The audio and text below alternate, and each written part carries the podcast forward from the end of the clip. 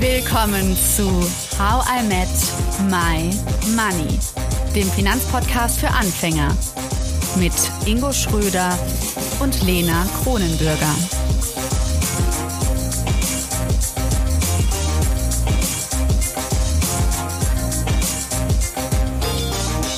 Hallo Ingo. Hallo Lena. Ich mache jetzt mal einen kleinen Test mit dir.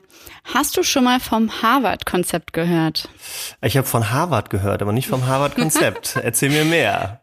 Ja, also ich habe, als ich über Verhandeln generell recherchiert habe, da kam mir das wirklich in jeder dritten Website kam dann das Harvard-Konzept und dann habe ich nur darauf gewartet, dass mir eine Expertin oder ein Experte ja über den Weg läuft, der oder die dieses Konzept erklären kann. Und wir haben sie jetzt im Podcast. Svetlana mm. Kalizun. Hallo Svetlana.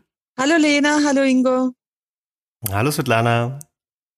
Svetlana, du hast in Leiden und Wien studiert International Business und dann Jura und hast auch als Anwältin gearbeitet, bist aber heute Strategin und Ausbilderin bei The Negotiation Academy. Also du machst quasi Verhandlungen, ist dein Job, du redest über Verhandeln, hilfst anderen wie kam das und was hat das Harvard-Konzept mit diesem beruflichen Wandel zu tun?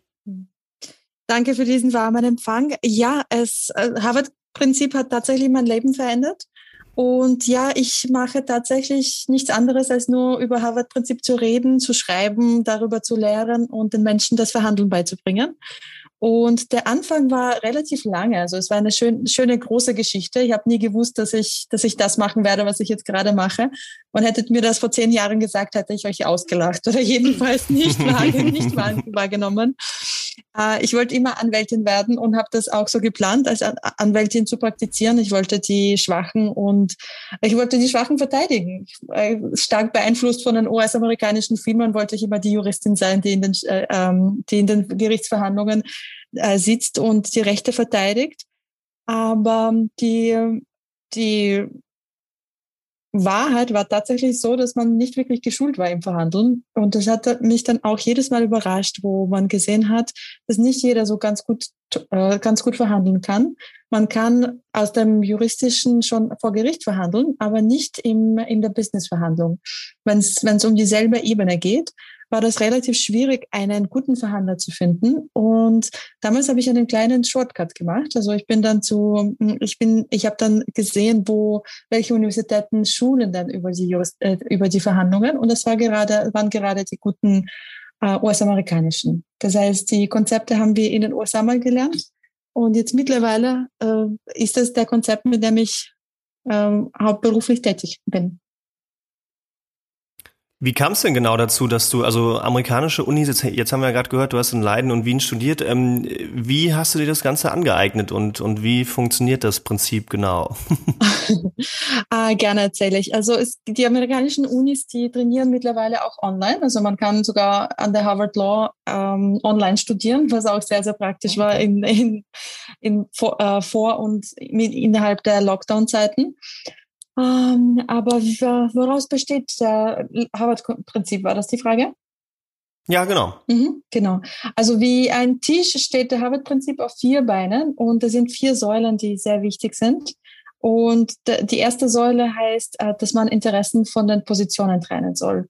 Und dabei geht es darum, dass man, dass, dass wir eigentlich sehr oberflächlich äh, sprechen miteinander, dass unsere Kommunikation nur die Spitze des Eisbergs freilegt und dabei sollte man eigentlich doch ein bisschen tiefer schauen und ein bisschen tiefer gehender verhandeln und über die Motivatoren, über die Bedürfnisse, die Ängste, die, ähm, die äh, Befürchtungen der anderen, die Ziele oder äh, die Bedürfnisse ähm, erfahren und die auch befriedigen. Das wäre so die erste Säule, mit der man äh, arbeiten müsste, um mhm. nach dem Harvard-Prinzip zu reden und zu verhandeln. Das heißt, ich stelle mir so vor, ich bin in einer Gehaltsverhandlung, setze mich dann an den Tisch und sage dann, okay, ich mache das jetzt nach dem Harvard-Konzept und die erste Säule ist, ich vermutlich erstmal im Vorfeld, ich frage mich, was, ähm, ja, was hat mein Gegenüber für Motivation, für Interessen? Ist das also das gleiche Motivation, Interessen oder was würdest du sagen? Ähm, ich würde sagen, dass Interessen plural ist. Das ist eine Das ist eher so der Oberbegriff. Und dieser Oberbegriff, den, den, die, diesen kann, können wir in die Unterbegriffe unterteilen. Das heißt, die Bedürfnisse wären ein Unterbegriff, dann die Ziele, die Ängste, Motivatoren oder die Befürchtungen.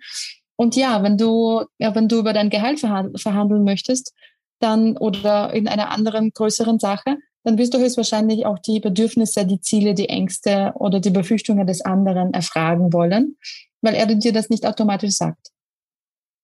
Mhm. Hast du da einen Tipp, wie ich das auch im Vorfeld gut machen kann? Also sagen wir, ich hätte jetzt ein, oder ja, man hat ein Jobinterview und man kann sich quasi nur vorstellen, warum die Chefin, der Chef jemanden einstellen möchte, aber man kennt die Person gar nicht persönlich. Wie mache ich das dann? Wie kann ich versuchen herauszufinden, was er oder sie für Interessen hat? Also einerseits gibt es da die Annahmen. Man kann, man kann sich das zu Hause mal äh, in Ruhe ansehen und überlegen, was sind denn eigene, eigene Bedürfnisse, Ziele oder Ängste. Das wären die eigenen Interessen. Und dann schaut man sich normalerweise die probiert man es wenigstens, sich in die Schuhe des anderen zu begeben und aus deren Position äh, die Situation anzusehen. Und dann macht man halt Annahmen. Be be bestimmte Dinge kann man gleich annehmen und die anderen sind dann nicht so ganz offensichtlich. Und mit, mit so einer Vorbereitung, und man sagt, die 80 Prozent der Erfolges liegen in der Vorbereitung, mit so einer Vorbereitung geht man dann in die Verhandlung hinein und äh, widerlegt oder bestätigt die Annahmen, stellt äh, möglichst offene Fragen, hört möglichst gut und aufmerksam zu, um weitere Interessen, Ziele und Bedürfnisse zu erfragen und erkennen. Aber ich glaube, das ist ja schon so das Erste, was man für sich verinnerlichen kann, dass man auch dem anderen offene Fragen stellt oder generell Fragen stellt. Also ich muss zugeben, ich habe das ja schon beim letzten Podcast gesagt, ich war noch nie in einer Verhandlungsposition, zumindest nicht mit äh, äh, potenziellen Arbeitgebern. Aber äh, aus meiner Wahrnehmung ist es ja eher so, dass man, dass das eher so ein Frage-Antwort-Spiel ist. Also, dass man denkt, dass der Arbeitgeber einen fragt, der mögliche Arbeitgeber, was da ähm, denn so abgehen könnte und wie man ist. Und dass man aber wenig zurückfragt. Zumindest wäre das jetzt so meine oberflächliche Wahrnehmung. Ähm, wie siehst du das? Oh, das ist eine übliche Denkweise, dass die Verhandlungen nur, im, äh, nur mit dem Chef stattfinden oder in den, mit dem neuen Job. Ähm, nein, wir alle verhandeln drei bis vier, viermal am Tag täglich. Das heißt, Ingo, ich, ich schätze, du bist in mehreren Verhandlungen täglich, aber weißt das nicht so ganz oder machst das, machst das unbewusst. sehr, sehr gut, weil offensichtlich laufen deine Verhandlungen super. Nein, aber Verhandlung ist immer, wenn wir zwei Interessen, also zwei Personen haben, die etwas aus bestimmten, aus anderen Gründen wollen. Und schon haben wir eine Verhandlung. Und das kann ganz was Kleines sein, wie äh, wohin gehen wir in den Urlaub, wo, äh, in welches Restaurant, äh, in welchem Restaurant wollen, wollen wir heute Abend essen, wohin gehen die, äh, die Kinder in die Schule, aber auch die größeren Dinge wie Verhandlungen mit dem potenziellen Kunden, mit dem Arbeitgeber, äh, ständige Kommunikation mit den Kollegen. Das heißt, das ist alles, sind alles Verhandlungen. Und ja, es gibt auch manche Momente, wo man denkt, na ja, eigentlich ist, tue ich mich nicht so gut mit Fragen stellen. Aber man sollte, und ich, ich möchte jeden unterstützen, man sollte immer Fragen stellen und man sollte auch das äh, grundsätzliche, die grundsätzliche Einstellung, ähm, das grundsätzliche Interesse zeigen den anderen gegenüber und einfach nur offen fragen, ja, was bringt Sie hierher? Wie, was, was, was möchten Sie mir heute erzählen? Worum geht's Ihnen eigentlich dabei? Wie, ja. wa warum wollen Sie genau dieses Gehalt zahlen oder warum ist das Ihre maximale Summe? Und das, man staunt, aber sehr oft kommen dann die Antworten sehr überraschend. Svetlana, ich weiß schon, das ist meine Lieblingssäule des Harvard-Konzepts. Ich liebe es, Fragen zu stellen. Aber lass uns mal weitermachen. Neben dieser ersten Säule Interessen und ähm, genau das Gegenüber mehr verstehen, welche Interessen er oder sie hat. Was ist die zweite Säule? Hm. Im zweiten Schritt sollte man die Menschen von Problemen trennen. Und das heißt nichts anderes, dass man sich auf die Beziehung mit den Menschen fokussieren sollte und diese von sämtlichen Problemen einfach äh, getrennt halten soll. Weil was sehr oft passiert ist nämlich, dass die Emotionen, die Egos, die vermischen sich auch mit dem Problem. Und wenn wir mit einem Problem zu tun haben und sich da Emotionen ansammeln, dann kann es sehr oft passieren, dass diese Probleme so in die Beziehung rüberschweifen und dann abfärben. Und das hat sehr viele psychologische und biologische und emotionale Faktoren. Darüber sprechen wir jetzt nicht. Ich bin keine Psychologin. Aber man sagt eigentlich, dass man die Beziehung als primäre äh, Sache behandeln sollte und ausgesprochen nett zu den Personen sein muss. Es geht dann darum, dass man, es nennt sich Soft on People, but Hard on Problem. Dass man wirklich sehr zuvorkommend ist, dass man immer die Beziehung als erstes pflegt, dass man darauf sich konzentriert. Und mhm. ähm, wir wissen es wahrscheinlich alle, dass halt diese menschliche Komponente sehr hilfreich sein kann ähm, wenn wir, wenn wir jemanden mögen oder wenn wir gut mit dem Kollegen auskommen können, dann ist es sehr hilfreich und selbst komplizierte Situationen werden äh, leicht lösbar sein. Und auf der anderen Seite, wenn wir jemanden nicht mögen, dann kann es ein Desaster sein und dann kann es die einfachste Sache sehr kompliziert werden. Mhm. Finde ich äh, super cool, diesen Satz, auch dieses äh, Soft on People. Also man soll, genau wie du gesagt hast, weich mit ihnen umgehen oder nett. Ähm, aber wenn man dann diese gute Beziehung etabliert hat, dann kann man auch wirklich ein Problem einfach, ja, hart ansprechen. Genau, sagen wir mal direkt. Das ist, es ist ein mhm. bisschen plakativer englischer Uh, US ja, das stimmt, US das war jetzt eine schlechte Übersetzung. US-amerikanische Sprache, aber stimmt schon. Es geht halt, äh, es geht darum, dass wir wirklich die, die Menschen zuerst nett behandeln und in diese Warte hühlen. Ich, ich habe diese, diese schöne Vorstellung, dass, dass ich einfach die, mit den Menschen wirklich in, in, einer, in einem schönen, sicheren Ort bin, wenn ich eine Verhandlung führe. Und das, das spüren die Menschen. Das spüren sie wirklich, wenn du dich, wenn du dich wirklich um die kümmerst. Und dann kannst du, kannst du mehrere Dinge ansprechen und musst dann nicht mehr nachgiebig ja. sein. Ingo, das war auch, was du letztes Mal meintest mit Lubov, ne, dass man das ähm, vielleicht den Chef oder die Chefin nicht als Feind sehen sollte, sondern auch als als Freund, als Freundin. Und das finde ich, Ingo, hast du letztens total gut beschrieben schon. Und du, Svetlana, sagst, das ist einfach eine Säule vom Harvard-Konzept. Ist doch perfekt. Mhm, das stimmt. Ja, es gibt äh, Studien darüber, dass es diese fünf Hauptbedürfnisse jedes Menschen gibt. Und eines davon ist dieses Zugehörigkeitsgefühl. Und ich glaube, dass das hat Ingo gemeint, dass wirklich, also wenn jemand, mit dem wir verhandeln, sich ähm, feindselig äh, behandelt fühlt, dann wird er sich höchstwahrscheinlich auch sehr frustriert fühlen und wird sich schwer tun, eine Entscheidung zu treffen, wird höchstwahrscheinlich auch eher die negative Entscheidung treffen. Sollte er sich aber Person zugehörig fühlen, dann wird sie sich leichter tun, wird dann eher, äh, wird, wird sich dann eher für uns entscheiden oder uns zuhören. Ich finde das nochmal ganz mhm. spannend, gerade dadurch, was du jetzt schon beschreibst, dass sich diese Rolle eigentlich total ändert. Also dieses typische Bild, was ich immer im Kopf hatte, ist ja, ich habe jemanden, der so gefühlt über mir steht und mit dem ich jetzt verhandeln muss, also schon allein das muss, ja. Mhm. Ähm, und dass das jetzt eigentlich komplett, also Ziel ist ja, das auf eine gleiche Ebene zu bringen. Das kenne ich auch aus der Psychologie, ja. Wenn man auf einer Ebene redet, dann hat man am wenigsten Konfliktpotenzial. Mhm. Aber das wirklich bewusst zu verändern und zu sagen, wir stehen ja nicht auf unterschiedlichen Treppenstufen, sondern wir sind genau gleich auf einer Ebene und wir machen daraus so ein freundschaftliches Verhältnis. Das, also allein das, wenn ich mir das vorstellen würde, auch wenn ich anderen Personen kennenlerne, schafft ja schon eine ganz andere emotionale Grundlage mhm. und auch eine ganz andere Stimmung einfach in so einem Gespräch als wenn ich diese, diese Unterschiede, die, diese krassen Unterschiede habe, die ich ja selbst schaffe, indem ich halt mit einer speziellen Einstellung in so ein Gespräch reingehe. Mhm. Man darf nur nicht respektlos werden, oder? Nicht, dass man dann sagt so, hey Kumpel, obwohl es. Hey Bro, lass mal ein Bier trinken gehen, so nach dem Motto. Ja, das sollte es nicht sein, ja. ja, es gibt bestimmte Grenzen, aber ich gebe dir recht. Es ist wirklich, also, und es ist, es ist ein oft, also diese Gedanken, diesen Gedanken gibt es sehr, sehr oft und in vielen Orten. Wir machen diese Seminare in, auf, auf vielen Kontinenten und in verschiedenen Ländern. Und das ist nämlich der erste Gedanke, mit dem wir anfangen, den wir dann auch entkräftigen, weil genau so, wie du es gerade gesagt hast, denken die Menschen oft, dass eine Verhandlung etwas ist, wo man wo man höchstwahrscheinlich über den Tisch gezogen wird, wo man äh, ausgenutzt wird, weil es gibt ja auch diese harte Verhandler, es gibt diese gute Verhandler, es gibt Menschen, die, die das in der Wiege, denen das in die Wiege gelegt wurde und den anderen aber nicht. Und es gibt dann auch so dieses Glaube, dass Verhandeln etwas Negatives ist. Und dabei wollen wir diese Denke auch ein bisschen verändern und die, die Diskussion aufmachen und eröffnen, dass es wirklich nicht um das, um das Gewinnen geht, sondern miteinander kommunizieren, sprechen und miteinander diese Harvard-Prinzipien anzuwenden, weil im Endeffekt heißt das Win-Win nicht umsonst. Es ist nicht für mich ein Win, sondern für dich auch ein Win. Ich finde das so eine schöne Vorstellung und es zeigt mir aber auch, dass ich das bisher wirklich negativ gesehen habe. Wenn ich an Verhandlungen gedacht habe, habe ich oft einfach an was Unangenehmes, Negatives gedacht und ähm, ja, ich glaube, dass das Harvard-Konzept auf jeden Fall zum Umdenken bewegen kann. Ich, ich glaube auf jeden Fall jetzt schon zu ahnen, wie es dich beeinflusst hat, Svetlana, aber dazu vielleicht am Ende noch was mehr. Mhm. Was ist denn die dritte Säule? Ich bin neugierig. Hm, sehr gerne.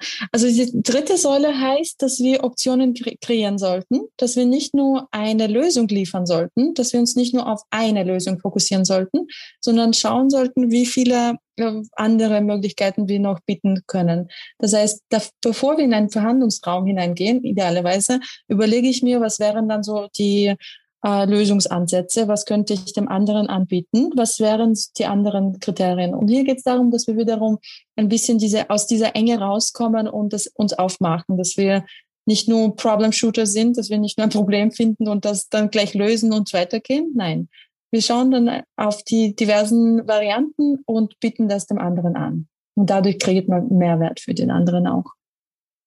Hast du da Beispiele, welche Optionen so neben, also sagen wir, ich möchte jetzt ein höheres Honorar haben, das wäre eine Option. Was wäre eine zweite Option? Was könnte ich dann zum Beispiel noch in den Raum werfen? Ah, das ist ein, ein üblich, eine übliche Frage, insbesondere bei den Honoraren und Gehaltsverhandlungen. Ähm, hier vergessen wir oft, dass Honorar nicht nur der einzige Wert ist, über den wir verhandeln können, weil hier kann dem Arbeitgeber, können dem Arbeitgeber sogar die Hände gebunden sein.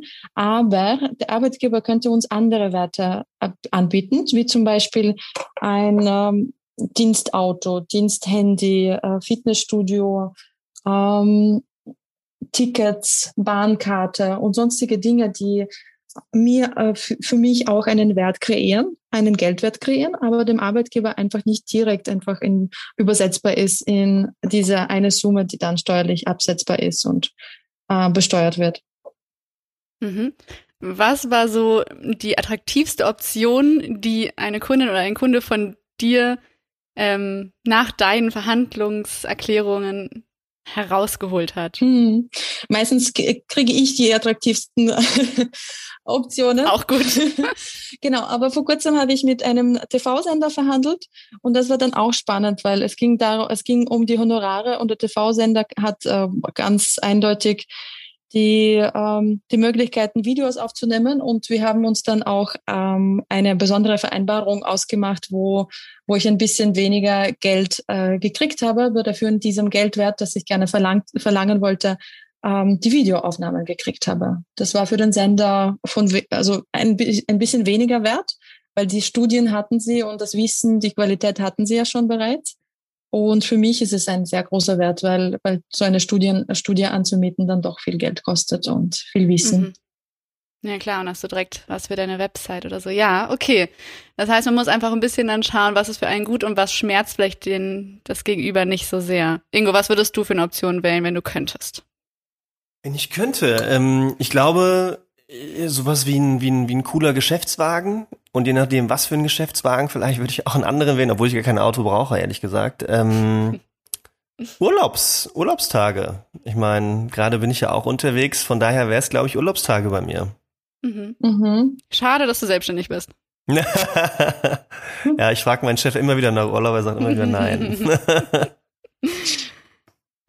Cool. Okay. Das heißt, wir haben jetzt gelernt, dritte Säule ist so ein bisschen das Ziel, dass man ein bisschen kreativer an die Sache dran geht, dass man nicht, wie du gesagt hast, Svetlana, engstirnig ist, sondern eine kreative Lösung, andere Optionen findet. Und ja, ich würde sagen, das, das kann ich mir gut hinter die Ohren schreiben. Was ist die vierte Säule? Ja, die vierte Säule ist meine Lieblingssäule. Das ist die kürzeste Erklärungsvariante, die, die es im Harvard-Prinzip gibt. Und mhm. die, die heißt, damit wir als fair empfunden werden von dem Gegenüber, sollten wir objektive Kriterien verwenden zum Argumentieren. Das heißt, ich erzähle nicht über meine Wahrheit, ich, ich erzähle nicht über meine Meinung, sondern ich verwende, ich verwende objektive Kriterien wie Standards, wie äh, Experts Opinions, wie Gesetze, Präzedenzfälle wie äh, Marktwerte, Ma Marktpreise, alles, was auf dem Markt äh, greifbar ist und nicht meine eigene Meinung, also halt nicht, nicht meine Meinung entspricht, aber dem mhm. anderen gegenüber nachvollziehbar ist, schafft und hilft uns, äh, flexibel zu sein und, äh, und auch fair zu sein. Und um ein einfaches Beispiel zu geben, also wenn ich ein Haus zum Beispiel verkaufen würde, bevor ich dann dieses Haus ähm, auf den Markt geben würde, würde ich ähm, sehen, wie viel so ein vergleichbares Haus kosten würde auf dem Markt. Wo ist das Haus gelegen? Ist es die grüne Wiese oder ist es gleich neben der Autobahn? wie groß ist das Haus, wann erbaut, welche Böden, wie viele Badezimmer. Das alles wären objektive Kriterien, die in meinen Preis mhm. hineinspielen würden. Ja, ja, und das gleiche halt mit dem Marktwert, was wir ja schon, ne, Ingo mit Lubov hatten. Also, was verdienen andere in meinem Job, etc. Svelana, wann würdest du sagen, sollte man gerade diese vierte Säule anwenden? Also, wann im Gespräch? Um, ähm, also, ich wende sie, ich wende sie dann, um, dann am Ende eigentlich an. Aber sobald wir eigentlich den Druck von dem anderen verspüren, sobald wir sehen, dass der andere sich nicht einverstanden äh, erklärt, dann würde ich sofort diese Säule verwenden und dann die objektiven Kriterien mit hineinspielen lassen, weil das etwas ist, was, dem was der andere nicht wirklich leicht widerlegen kann. Und das hat zwei Faktoren. Auf der einen Seite hilft es mir nach wie vor, auf dem äh, Ball zu bleiben und weiterhin äh, die Oberhand zu behalten. Und auf der anderen Seite ist es eine Art von Schutzschild gegen diese, diese Drucksituationen, weil man, manche wollen da einfach nur Druck aufbauen als eine Taktik, als ein Trick. Manche mhm. erzeugen das künstlich und solche Dinge, die äh, funktionieren wie Schutzschild. Ja, ja, cool. Also wenn man Druck verspürt im Gespräch, dann einfach mal schön die objektiven Kriterien rausholen, die man sich vorher vermutlich gut zurechtlegen sollte und auswendig gelernt haben sollte. Silana, das war das Harvard-Konzept, oder? Das sind die vier Säulen? Das war das Harvard-Konzept, ja, in, in der Kürze, in aller Kürze. Es gibt natürlich viel mehr Dinge. Und ich hätte eine Empfehlung übrigens. Uh, Getting to Yes, das Buch von mhm. uh, Roger Fisher und William Ury ist eine große Empfehlung an alle, die das noch nicht gelesen haben. Darin steht cool. noch mehr. Das finde ich super. Stellen Packen wir auch wir in die Show Notes. Ja, ja. Silana, zum Abschluss, du hast ja am Anfang gesagt, das Harvard-Konzept hat dein Leben verändert. Das ist ja eine Riesenaussage. Kannst du noch mal vielleicht ja in ein paar Worte packen, was es genau für dich heißt. Also inwiefern lebst du wirklich dieses Konzept? Mm, gute Frage, danke sehr. Ähm, ja, als ich das kennengelernt habe, habe ich gestaunt, dass es so einfach ist und man hat so Eisberge gehabt, man hat so gezeichnet, was sind so die, auf der Oberfläche, erste, erste Säule, was habe ich für Prä, Prä, na, Positionen gehabt und was hat man so für Interessen und ich habe sämtliche damals sämtliche Konflikte, die ich bis dahin gehabt habe, sämtliche Dinge, die, die noch nicht so ganz aufgeklärt waren oder wo ich nicht so ganz sicher war, war die Entscheidung falsch oder richtig, äh, habe ich nach diesem Konzept nochmal nachgerechnet und nachgesehen, dass es eine sehr, sehr logische, sehr einfache Erklärung übergeben hat. Und das hat dann meine, meine Meinung bestätigt oder widerlegt. Aber das hat einerseits wirklich eine große Klarheit in meinem privaten und beruflichen Denken äh, geschafft. Und weil es so sehr einfach und klar wurde, war, war mein Schritt aus, die Juristerei zu verlassen und ins, ins Training-Business zu gehen, sehr, sehr logisch und sehr einfach. Und da habe ich nicht einmal irgendwann nachgefragt. Ich habe nicht mal irgendwann, ich habe nicht mal meinen Eltern, glaube ich, ein Jahr lang gesagt, dass ich das mache, sondern weil, weil es, es war so, so logisch und so äh, klar, dass, dass ich das, dass es sich, äh, dass, das ist mein, also halt, dass es zu mir gehört, dieses Konzept. Ich will jetzt nicht sagen, dass es mein Konzept ist, das gehört jemandem anderen. Mhm. Aber jedenfalls muss ich sagen, dass, dass es wirklich mein Leben verändert hat. Professionell jedenfalls, dass ich die, dass ich auch selbstständig bin. Deswegen verstehe ich dich, Ingo. Meine, meine Chefin will mir auch nie äh, Urlaub geben. Und auf der anderen Seite. Meine Chefin mir schon und ich bin auch selbstständig. Nein, wir meinen es ja nicht ernst. Ich glaube, wir haben was zu lernen von der Lena. Genau. Richtig cool. Genau. Ja, und, ab, und das Ganze abzuschließen, es ist, es ist etwas, woran, also dieses Konzept, das funktioniert nicht nur im Beruflichen. Das ist auch eine sehr, sehr gute Stütze für alles, was privat ist und wo es privat nicht so ganz klar ist, kann man jetzt sehr, sehr gut damit Klarheit schaffen. Das, deswegen möchte ich, möchte ich jedem das wirklich mitgeben, auf den Weg mitgeben und einfach einladen, sich darüber zu informieren, das auszuprobieren, weil es gibt einfache Wege, wozu schwere. Mhm. Super, Svetlana.